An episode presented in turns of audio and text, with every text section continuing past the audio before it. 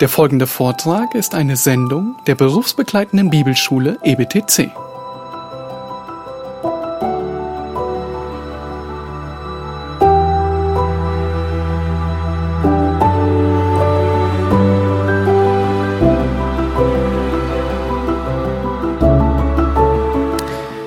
J.C. Ryle, er war ein sehr bekannter Puritaner. Er starb vor rund 100 Jahren, lebte so 1850, 60 bis, äh, bis ins 20. Jahrhundert hinein.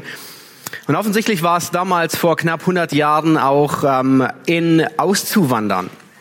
Und er schrieb, der Mann, der als Siedler nach Australien oder Neuseeland segeln will, ist natürlich bestrebt, etwas über seine zukünftige Heimat, das Klima, die Arbeit, die Einwohner, die Sitten und Gebräuche zu erfahren. All dies sind Themen von großem Interesse für ihn. Er verlässt das Land seiner Herkunft und verbringt den Rest seines Lebens auf einer neuen Erdhalbkugel. Es wäre in der Tat seltsam, wenn er sich nicht nach den Informationen über seinen neuen Aufenthaltsort sehnen würde. Wenn wir hoffen, für immer in diesem besseren Land, ja in einem himmlischen Land zu leben, sollten wir uns um alles Wissen bemühen, das wir über dieses Land bekommen können. Bevor wir in unsere ewige Heimat gehen, sollten wir versuchen, sie kennenzulernen. Nun, wie war? Du bist ein Siedler. Nun, du wanderst nicht zwingend aus hier wegen Pandemie oder sonst anderen Dingen, aber du wirst eines Tages auswandern. Und zwar wirst du diese Erde verlassen. Du wirst in die Ewigkeit auswandern. Dort wird deine ewige Hütte sein. Dort wirst du ein ewiger Siedler sein. Du musst wissen, was dich in der Ewigkeit erwartet. Du musst mit der Ewigkeit vor Augen leben. Nun stell dir vor, es gäbe nichts Schlimmeres, wie am falschen Ende zu landen. Stell dir vor, du bereitest dich auf einen tollen Urlaub am Mittelmeer in Frankreich vor, mit viel Vorfreude, ein wenig Vorbereitung, Planung, und du landest aus welchen Gründen auch immer im eiskalten Sibirien. Nun, alle Vorbereitung dahin, den falschen Ort ausgesucht, falsch gebucht oder was auch immer. Nun, wir müssen wissen, wo wir enden. Wir müssen die Ewigkeit vor Augen haben. Und zwar jeder, der heute hier ist. Ob gläubig, ungläubig. Du musst wissen, was dich erwartet. Nun, wir haben genau vor einem Jahr, es war am 7. Februar 2021, das Buch Daniel begonnen.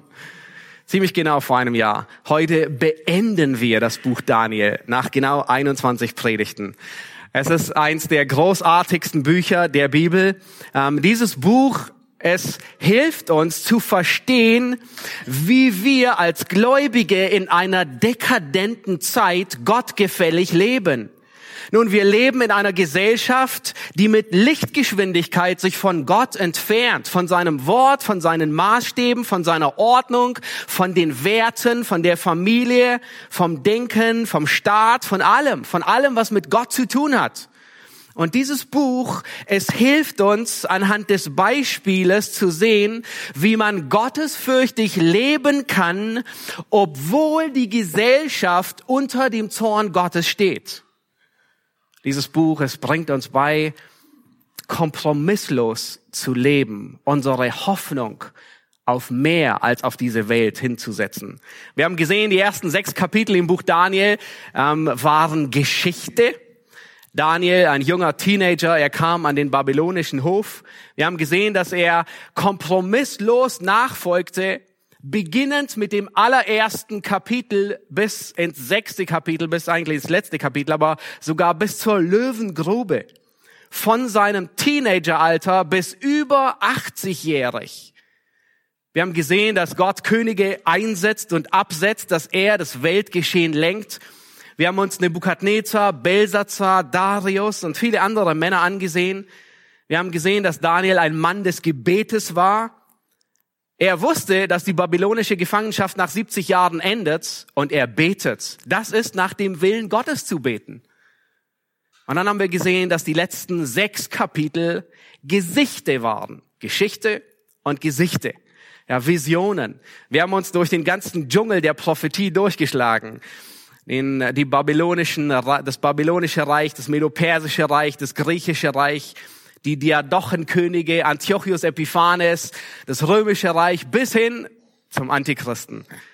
Wir haben gesehen, dass Gott seinen Kindern die Zukunft offenbart. Er will, dass seine Kinder das Ende kennen. Er will, dass sie wissen, wie es ausgeht. Und nun ist Daniel über 80 Jahre alt. In absehbarer Zeit wird er sterben. Das erfährt er in diesem Kapitel. Nun, das weiß er sowieso. Er hat sein ganzes Leben mit der Ewigkeit vor Augen gelebt. Aber nun, wenige Wochen vor seinem Ableben, hat er die größte Vision. Drei Kapitel, Kapitel ähm, äh, 10, 11 und 12. Es betrifft primär sein Volk. Ja, Gott kündigt an, dass die schlimmste Drangsal dieser Welt kommen wird. Aber inmitten dieser Drangsal wird Gott sein Volk erretten. Auch wenn zwei Drittel vorher umgebracht werden. Und dann wird er in Macht und Herrlichkeit kommen. Er wird den Antichristen in die Hölle werfen. Er wird Satan binden und tausend Jahre auf Erden ein Friedensreich errichten in Recht und Gerechtigkeit. Und zugleich bereitet Gott Daniel auf sein Ende vor auf seine Ewigkeit. Und die kündigt er in diesem Kapitel an. Nun, das Buch, es endet mit sehr viel Hoffnung, Trost, mit Freude und Zuversicht. Schlag Kapitel 12 auf. Wir lesen Vers 2, schauen uns danach Vers 13 an. Und dann werden wir ins Neue Testament übergehen. Und die erste Lektion, die wir sehen, die wir lernen, ist, dass jeder Mensch eine physische Auferstehung erwarten muss. Lass uns den Vers 2 lesen. Daniel Kapitel 12, Vers 2. Da sagt der Engel zu Daniel, und viele von denen, die im Staub der Erde schlafen, werden aufwachen, die einen zum ewigen Leben, die anderen zur ewigen Schmach und Schande. Nun, hier wird der physische Tod und das Leben nach dem Tod mit einer Metapher verglichen. Es ist Schlafen, Aufwachen. Der Tod ist keine Endgültigkeit. Der Tod, der ist nur die Tür in eine weitere, in eine andere Realität, wo das Leben fortgesetzt wird. Und diese Aussage, die ist ziemlich klar und unmissverständlich. Jeden erwartet eine physische Auferstehung. Du wirst eines Tages einschlafen, um nicht zu sagen sterben, und du wirst wieder aufwachen deine Augen in einer anderen Welt aufschlagen. Und es gibt nur zwei Alternativen. Das ewige Leben. Und hier wird die Ewigkeit als, als Qualität, als Leben beschrieben. Und wir sehen das besonders in Vers 13. Da kündigt, da sagt der Engel, das ist der letzte Vers im Buch Daniel.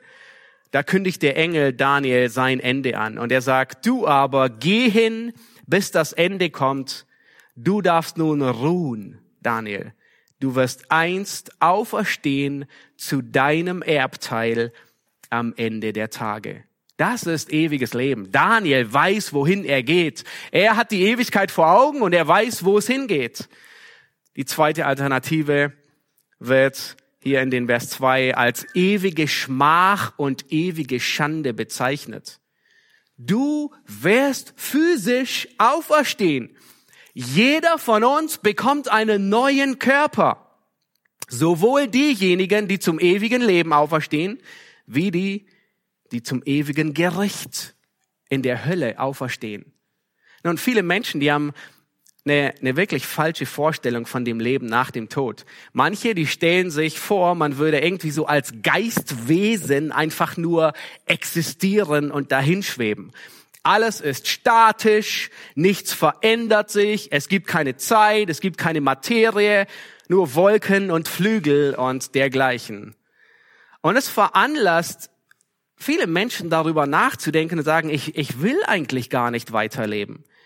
Und, und wenn vielleicht der Himmel so aussehen würde, dann will ich vielleicht lieber in die Hölle wie in den Himmel, wenn es so staubig und trocken da oben ist.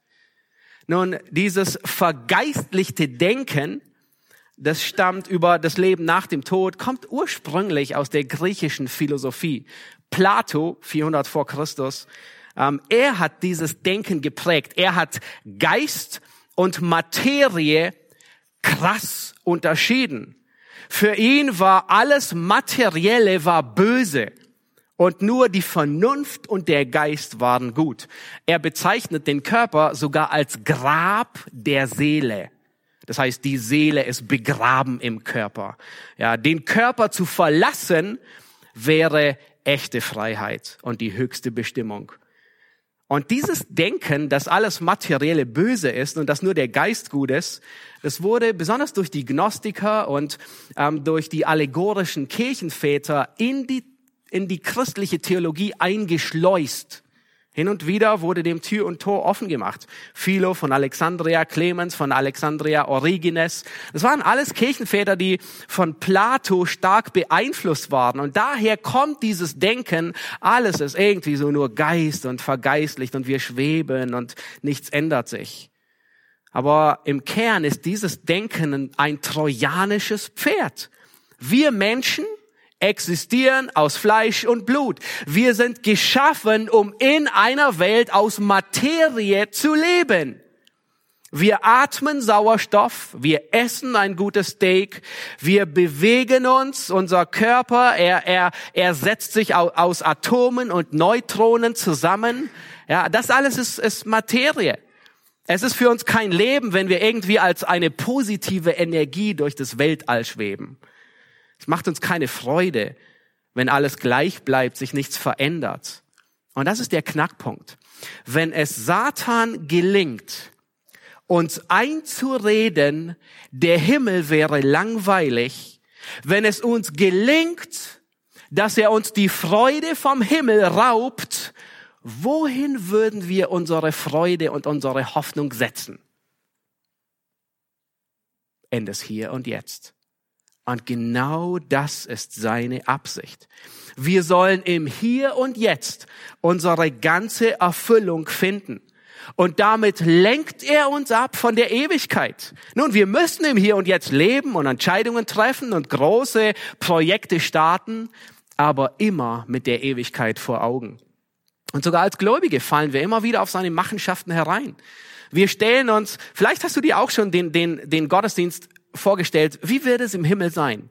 Und manche denken, es ist ein nie endender Gottesdienst im Himmel auf harten, eiskalten Kirchenbänken, wo man sich nichts anderes wünscht, dass endlich die Kirchentour, die Kirchenglocke schlägt und das Ende naht. Wir stellen uns den Himmel vor wie einen staubtrockenen Kuchen, der im Hals stecken bleibt. Und nach 10.000 Jahren würden wir uns vielleicht irgendwann endlich daran gewöhnen, ihn zu schlucken. Oder vielleicht denkst du, ah, wir können uns den Himmel sowieso nicht vorstellen. Ja, wir lassen es bleiben, weil alle Vorstellung ist falsch. Nun, das ist christlicher Platonismus. Ist nichts anderes wie alles zu vergeistlichen und sich nichts vorzustellen. Das Neue Testament lehrt, dass, dass wir in einer neuen Schöpfung, Schöpfung leben werden. Raum, Zeit und Materie sind nicht böse. Sie sind nur, wie alles andere auch, durch die Sünde in Mitleidenschaft gezogen worden. Ja, der neue Himmel und die neue Erde, sie sind eine Wiederherstellung der ursprünglichen Schöpfung. Das heißt, auf der neuen Erde, wo du Siedler, hoffentlich Siedler sein wirst, da wird es Straßen geben. Wir werden essen und trinken, wir werden gehen und reisen, es wird Musik geben, wir werden lachen und es wird Freude geben. Ja, jeden erwartet eine physische Auferstehung. Nun, Johannes, der Apostel Johannes, man könnte fast sagen, er war der neutestamentliche Daniel des Alten Testaments. Am Ende seines Lebens, er ist ebenfalls gefangen, wie Daniel, bekommt auch er eine Vision über das Ende.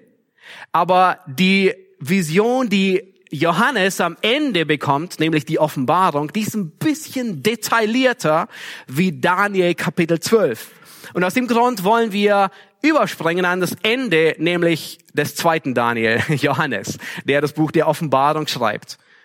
Und er spricht genauso über dieses neue Heimatland, wo jeder sich niederlässt, wo jeder ein Siedler wird. Es wird eine Auferstehung der Gottlosen geben und es wird eine Auferstehung der Gerechten geben. Möchte euch bitten, Offenbarung 20 aufzuschlagen. Und bevor wir uns die neuen Himmel und die neue Erde anschauen, werden wir sehen, dass es auch eine Auferstehung der Gottlosen gibt. Wir hatten das letzte Mal mit dem tausendjährigen Reich beendet. Und jetzt kommt gewisserweise die Fortsetzung. Schlagt Offenbarung 20 auf. Wir lesen die Verse 11 bis 15. Und wir werden in diesem Abschnitt sehen, dass Gottes Gericht gründlich ist und Gottes Gericht furchterregend ist. Offenbarung 20, 11 bis 15. Und ich sah einen großen weißen Thron und der und den, der darauf saß, vor seinem Angesicht flohen die Erde und der Himmel und es wurde kein Platz für sie gefunden. Und ich sah die Toten, kleine und große, vor Gott stehen. Und es wurden Bücher geöffnet und ein anderes Buch wurde geöffnet. Das ist das Buch des Lebens. Und die Toten wurden gerichtet gemäß ihren Werken entsprechend dem, was in den Büchern geschrieben stand. Und das Meer gab die Toten heraus, die in ihm waren. Und der Tod und das Totenreich gaben die Toten heraus, die in ihnen waren. Und sie wurden gerichtet, ein jeder nach seinen Werken. Und der Tod und das Totenreich wurden in den Feuersee geworfen. Das ist der zweite Tod. Und wenn jemand nicht im Buch des Lebens eingeschrieben gefunden wurde, so wurde er in den Feuersee geworfen. Dieses Gericht ist ganz am Ende der Zeit, nachdem Satan in die Hölle geworfen ist. Dieses Gericht ist unmittelbar, bevor der neue Himmel und die neue Erde kommen. Und es sieht so aus, dass bei diesem Gericht nur noch Ungläubige anwesend und gerichtet werden. Alle Gläubigen, die sind bereits auferstanden, entweder bei der Entrückung oder zu Beginn des tausendjährigen Reiches. Aber jetzt kommt auch die Zeit für die Ungläubigen, ihrem Richter zu begegnen. In Vers 12 heißt es, ich sah die Toten, kleine und große, vor Gott stehen. Jeder wird vor Gott stehen, kleine wie große. Gott ist entweder der Richter oder der Retter. Kleine wie große. Egal, ob du in deinem Leben Pharao warst oder ob du ein Sklave warst. Egal, ob du klein oder groß, ob du arm oder reich, ob du Mann oder Frau bist, ob es ein Eskimo ist aus dem tiefsten Sibirien, ein Ureinwohner aus dem bergigen Südamerika oder ein Beduine aus der trockensten Wüste. Egal, ob es ein einflussreicher Minister war, ein erfolgreicher Geschäftsmann, eine Krankenschwester von der Intensivstation oder ein Biochemiker, der gerade ein neues Medikament gegen Malaria entwickelt hat. Egal, ob ein berühmter Entdecker, ein Weltverbesserer oder irgendwie unbedeutend, weil man in den Slums aufgewachsen ist. Jeder wird vor dem lebendigen Gott stehen. Dieses Gericht ist bekannt als das Gericht vor dem großen weißen Thron. Es ist das allerletzte Gericht, das Gott jemals hält, im Gerichtssaal Gottes. Es wird Angeklagte geben, aber es gibt keine Verteidigung. Noch nicht mal Satan ist da als Verteidiger. Der ist schon weg. Und wisst ihr was? Satan war nie ein Verteidiger. Er war immer nur Ankläger, nie ein Verteidiger. Es wird einen Richter geben, aber keine Jury. Dieser Richter ist unbestechlich. Abraham sagt, sollte der Richter der ganzen Erde nicht gerecht richten? Es wird ein Urteil geben, aber es wird nie eine Berufung geben und keine weitere Instanz. Das ist die allerhöchste Instanz. Dieser Urteilsspruch, der ist endgültig. Und dann werden die Toten erwähnt aus dem Meer.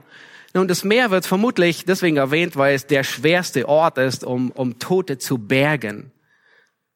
Nun stell dir vor, alle Milliarden Menschen, die von der Sintflut dahin gerafft wurden. Man geht davon aus, dass es so viele waren wie ungefähr heute. Ungefähr fünf bis acht Milliarden Menschen. All die werden auferstehen. Alle ertrunkenen Ungläubigen der Titanic, alle Ertrunkenen, die am Bermuda-Dreieck ums Leben gekommen sind und die Schiffe gesunken sind, selbst die, die vielleicht im tiefsten Marianengraben des Pazifik bei 12.000 Meter Tiefe liegen oder nicht mehr liegen, alles, was im Meer ist, alle Menschen, die ungläubig sind, werden da sein. Dann wird der Tod erwähnt, der Status und das Totenreich. Nun, das Totenreich ist der Ort, wo die Seelen der Toten verwahrt werden, gewisserweise. Und Jesus sagt in, Johannes, in Offenbarung 1, Vers 18, er hat den Schlüssel des Todes und des Totenreiches. Er schließt auf und lässt sie raus zum Gericht. Im neuen Himmel wird es keinen Tod und kein Totenreich mehr geben. Und dann heißt es, die Ungläubigen werden gerichtet entsprechend ihren Werken. Nun, so wie es eine Belohnung für die Gläubigen gibt vor dem Richterstuhl Christi, so wird es eine Bestrafung der Ungläubigen geben. Und diese Bestrafung ist ein bisschen anders wie unsere in Deutschland. Es wird nicht nach Jahren gerichtet, weil die Dauer ist für alle gleich, nämlich ewig. Hier wird, hier bedeutet lebenslänglich, lebenslänglich von Ewigkeit zu Ewigkeit. Es hört nie auf, sondern diese Bestrafung richtet sich nach der Stärke der Pein. Das wird wieder gespiegelt. Und dieses Gericht ist so gründlich wie kein Gericht der Welt. Der Text, der sagt zweimal, Bücher wurden aufgetan und jeder wird nach seinen Werken gerichtet. Dann kannst du dir vorstellen, jedes böse Wort, das dir jemals über die Lippen gegangen ist, wurde niedergeschrieben, wurde aufgezeichnet. Jede böse Tat, auch wenn sie noch im Dunkeln, im Verborgenen getan wurde. Nun, dort wird nichts vergessen. Es gibt hier keinen Mangel an Beweisen. Auch die Handlungen, die du gerne vergessen würdest, wo niemand zugesehen hat, auch die werden ans Licht kommen. Gottes Gericht ist unausweichlich. Auf dieser Erde kommt ein Verbrecher meistens nur dann vor Gericht, wenn er erwischt wird. Bei Gott nicht, sondern jeder kommt vor Gericht. Ich war überrascht, wie viele Bibelstellen vom Gericht sprechen im Neuen Testament. Ich habe einige aufgezählt und einige mitgebracht. Johannes 5, Vers 28, da sagt Jesus, denn es kommt die Stunde, in der alle, die in den Gräbern sind, seine Stimme hören werden und sie werden hervorgehen, die das Gute getan haben zur Auferstehung des Lebens, die aber das Böse getan haben zur Auferstehung des Gerichtes. In Apostelgeschichte 10, Vers 42, da ist Petrus bei Cornelius und er sagt, äh, Petrus sagt, er hat uns geboten, dem Volk zu verkündigen und zu bezeugen, dass er, Christus, der von Gott bestimmte Richter der Lebendigen und der Toten ist. Ungläubige müssen wissen, dass Christus ihr Richter sein wird. Nun, nach welchem Maßstab wird eigentlich dort gerichtet werden. Wisst ihr, welches, welches Gesetz gezückt wird, um die Menschen dort zu richten? Sind es die zehn Gebote? Ist es die Bergpredigt? Welches Gesetz? Ist es das deutsche Gesetzbuch? Zum Glück nicht. Es ist das Gesetz, das Gott jedem Menschen ins Herz und ins Gewissen eingebrannt hat nämlich du sollst den Herrn, deinen Gott, lieben mit deinem ganzen Herzen, mit deiner ganzen Seele und mit deiner ganzen Kraft und deine Nächsten wie dich selbst. Darin ist alles zusammengefasst, das ganze Gesetz und die Propheten. Nach diesem Gesetz wird jeder gerichtet. Nun stell dir vor, stell dir einfach nur vor, jede Stunde, jeder Tag wird an diese Messlatte angelegt. Du sollst den Herrn lieben mit ganzem Herzen, mit ganzer Seele, mit aller, mit aller Kraft. Und du sollst deinen Nächsten lieben wie dich selbst. Nun, ich kann dir sagen, auch wenn ich kein Prophet bin, es sieht nicht gut aus. Du wirst nicht vor Gott bestehen. Du wirst beschämt werden, wenn dein ganzes Leben wie ein Film an dir vorüberzieht. Was ist die Strafe? Die Strafe ist furchterregend. Vers 15 sagt, wenn jemand nicht im Buch des Lebens eingeschrieben wurde, so wurde er in den Feuersee geworfen. Nun, im Buch des Lebens, da stehen die Namen all derer, die gerettet sind. Man könnte sagen, das Buch des Lebens ist die Gemeindeliste des Himmels. Vielleicht auch mit Fotos. Da sind die Namen all derer, für die Christus stellvertretend bezahlt hat. Es gibt ein drinnen und es gibt ein draußen. Und wer nicht drin steht, der wird in den Feuersee geworfen. Und Offenbarung 14 beschreibt diese Strafe. Hört gut zu.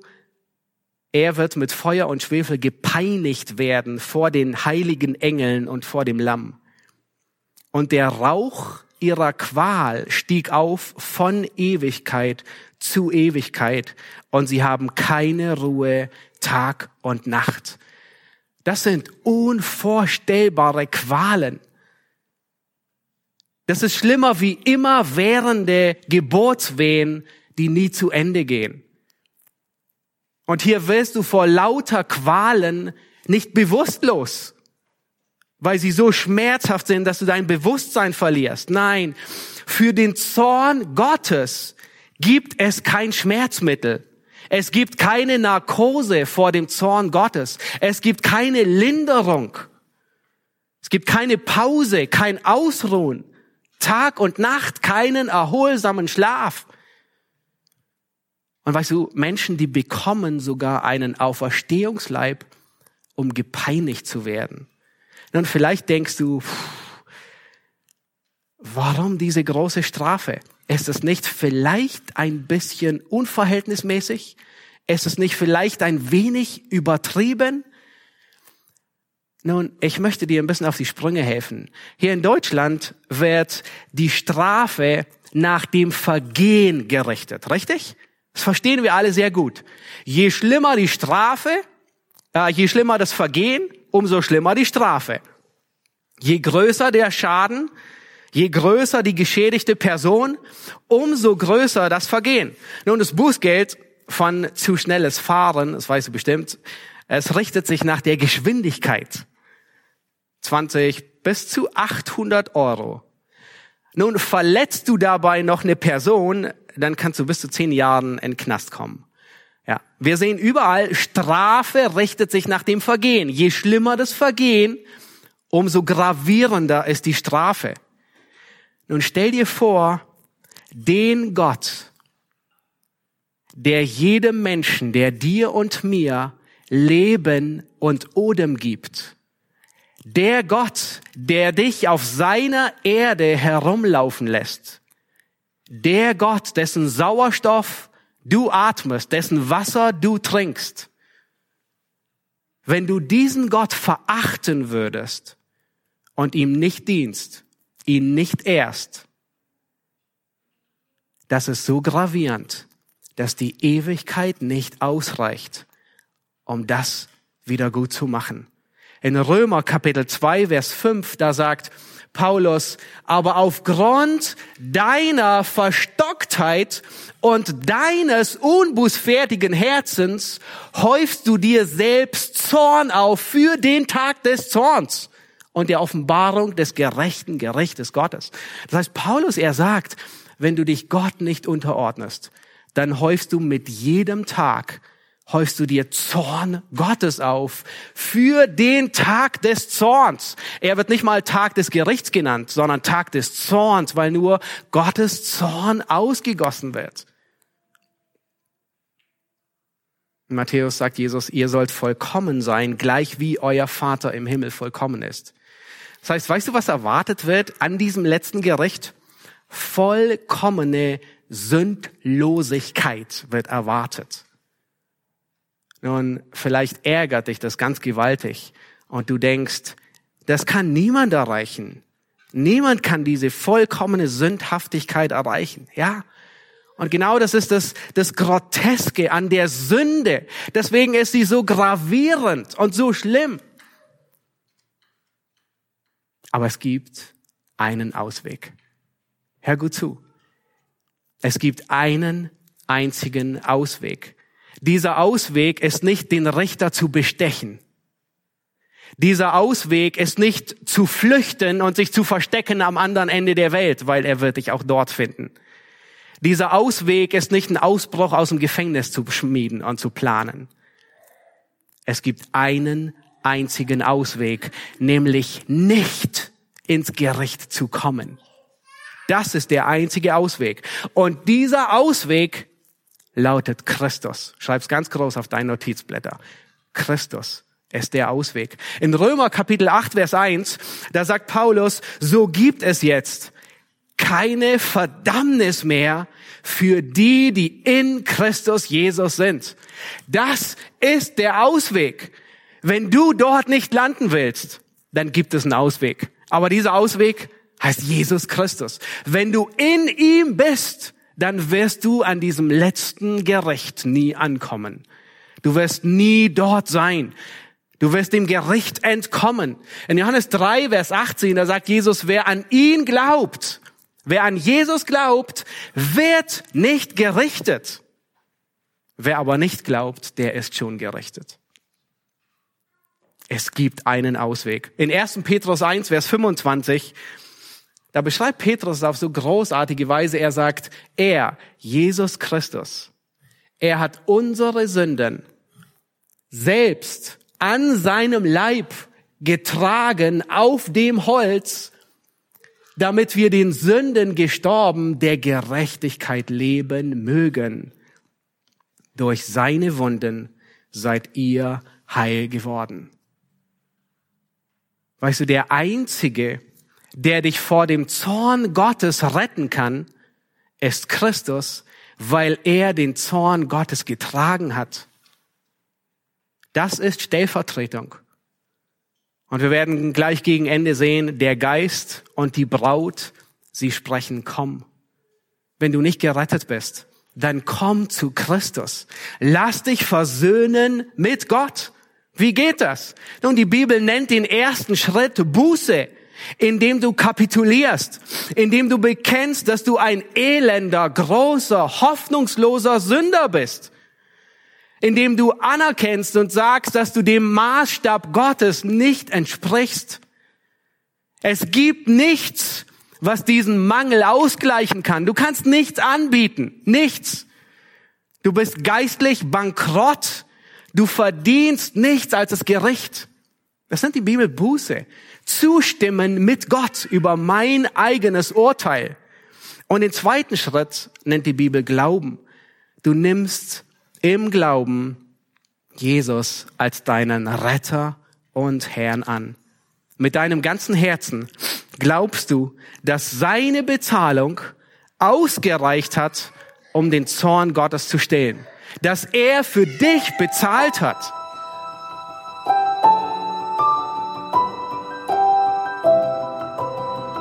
Diese Sendung war von der berufsbegleitenden Bibelschule EBTC. Unser Ziel ist, Jünger fürs Leben zuzurüsten, um der Gemeinde Christi zu dienen. Weitere Beiträge, Bücher und Informationen findest du auf ebtc.org.